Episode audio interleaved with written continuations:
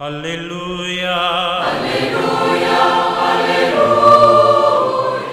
Hola, ¿qué tal queridos amigos? Estamos en esta reflexión del Evangelio, en este domingo que es el 29 del tiempo durante el año.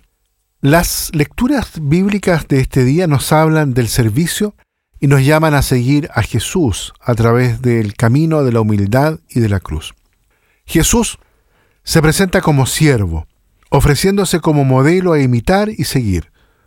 Del trasfondo del tercer anuncio de la pasión, muerte y resurrección del Hijo del Hombre, se aparta con llamativo contraste la escena de los dos hijos de Zebedeo, Santiago y Juan, que persiguen todavía sueños de gloria junto a Jesús.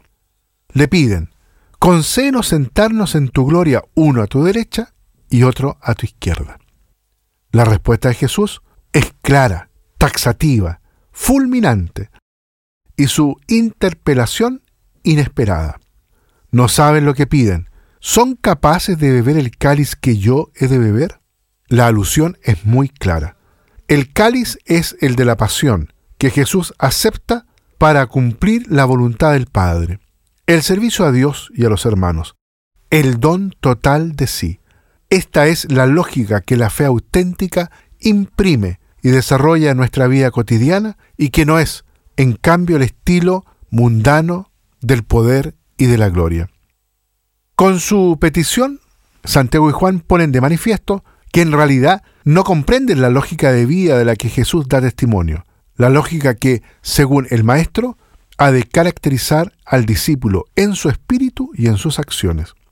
La lógica errónea no se encuentra solo en los dos hijos de Zebedeo, ya que según el evangelista, contagia también a los otros diez apóstoles que se indignaron contra Santiago y Juan.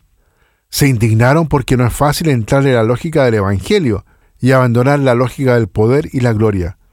Un gran padre de la iglesia, San Juan Crisóstomo, dice que todos los apóstoles eran todavía imperfectos, tanto los dos que quieren ponerse por encima de los diez, como los otros que tienen en realidad envidia de ellos.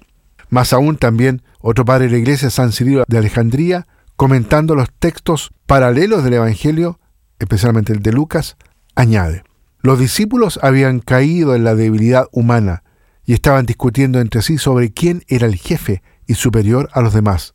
Esto sucedió y ha sido narrado para nuestro provecho. Lo que les pasó a los santos apóstoles se puede revelar para nosotros también como un incentivo para la humildad. Este episodio ofrece a Jesús la ocasión de dirigirse a todos los discípulos y llamarlos, como dice el texto, hacia sí, casi para estrecharlos consigo, para formar como un cuerpo único e indivisible con Él, y señalar cuál es el camino para llegar a la gloria verdadera, la de Dios. Saben que los que son reconocidos como jefes de los pueblos los tiranizan y que los grandes los oprimen. No debe ser así entre ustedes. El que quiera ser grande entre ustedes, que sea su servidor, y el que quiera ser el primero, que se haga esclavo de todos. Es la afirmación central y contundente de Jesús. Dominio y servicio, egoísmo y entrega, posesión y don, interés y gratuidad. Estas lógicas profundamente contrarias se enfrentan en todo tiempo y lugar. No hay ninguna duda sobre el camino escogido por Jesús. Él no se limita a señalarlo con palabras a los discípulos de entonces y de hoy, sino que lo vive en su propia carne. En efecto, explica, porque el Hijo del Hombre no ha venido a ser servido, sino a servir y dar su vida en rescate por una multitud, como lo dice el versículo 45. Estas palabras iluminan con singular intensidad justamente nuestra vida, la vida de hoy, la nuestra, especialmente en un tiempo donde la comprensión y el ejercicio de la autoridad muchas veces se ve empañado por esta lógica del abuso.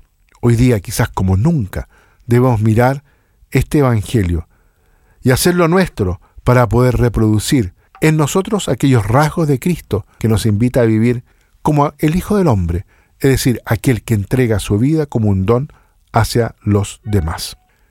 Muy bien, queridos amigos y hermanos, los invito a dejar hasta aquí entonces en este domingo la reflexión.